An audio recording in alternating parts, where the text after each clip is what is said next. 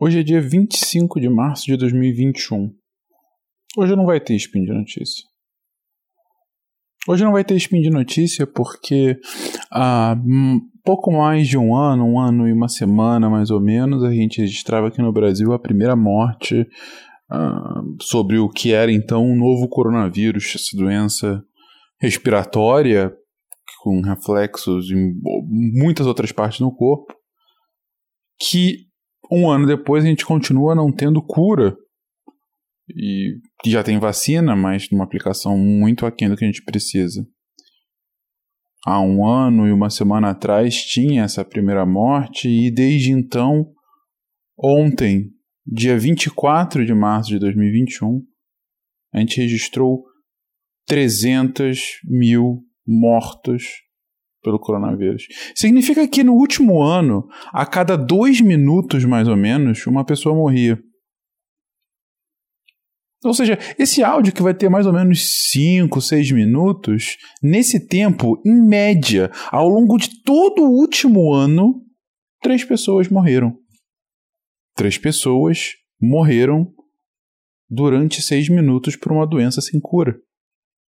E piora, e piora pelo seguinte: porque nas últimas semanas a média está chegando a inacreditáveis duas mortes por minuto. Ou seja, a cada 30 segundos, uma pessoa tem morrido nos últimos dias.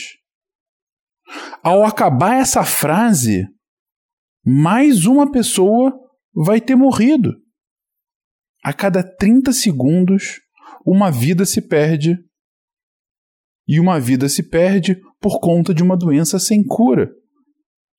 E com uma vacina que está sendo aplicada de forma muito aquém do que é necessário. Se isso ainda não te sensibilizou, quando a gente fala uma vida se perde, não é um número, gente. Não é 300 mil e acabou. É o João que é pai de alguém. É a Maria que é filha de alguém. É o melhor amigo de alguém que foi embora. É o professor, a professora de alguém que não está mais aqui. Não é o número, gente. São 300 mil vidas que se perderam em pouco mais de um ano. Só desde que eu comecei a falar mais seis pessoas, mais ou menos, faleceram por uma doença que não tem cura.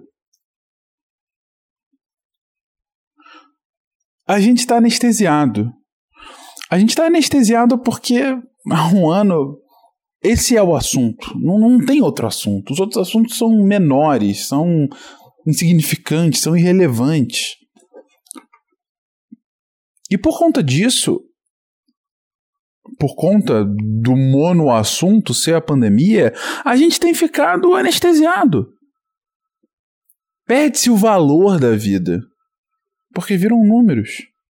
Perde-se o fato que, no início dessa semana, quando a gente registrou mais de 3 mil óbitos ante essa doença, isso é o mesmo número de mortos que você teve no 11 de setembro.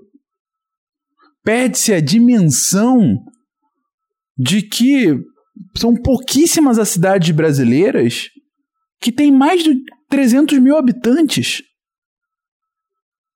Perde-se de dimensão que são vidas. Porque é só um número, é só mais desespero.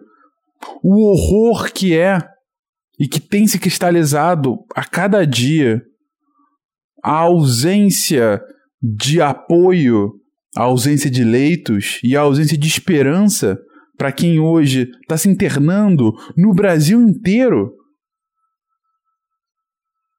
Quem olha aquilo e fala mais um dia de pandemia, não é mais um dia só de pandemia, gente. Se você está saudável e está de alguma forma conseguindo se cuidar e aí escapar disso, poxa, que bom, que ótimo. E, Felizmente a maioria de nós vai superar isso em algum momento, é verdade, mas não é agora. Não é só, ah, a vacina tá vindo e aí vai ficar tudo bem. Não. Isso vai demorar. Não é só, ah, daqui a pouco passa. Como que por mágica. Não. São 300 mil nesse último ano. E se continuar na mesma. no mesmo ritmo, a gente chega a 400 em menos de dois meses. É isso que a gente quer pra gente?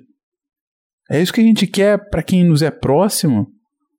Para algum familiar, para algum amigo?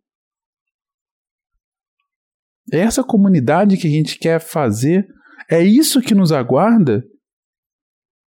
Porque é para lá que a gente está arrumando. Desde que eu comecei a falar, nessas últimas horas, pela mesma lógica de número de óbitos, 12 pessoas morreram pelo coronavírus. 12 famílias que choram, 12 vidas que se perdem.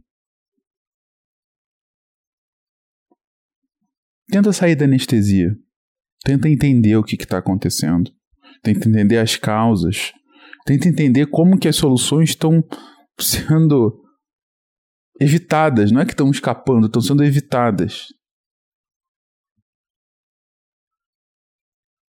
Uma hora a gente vai sair dessa.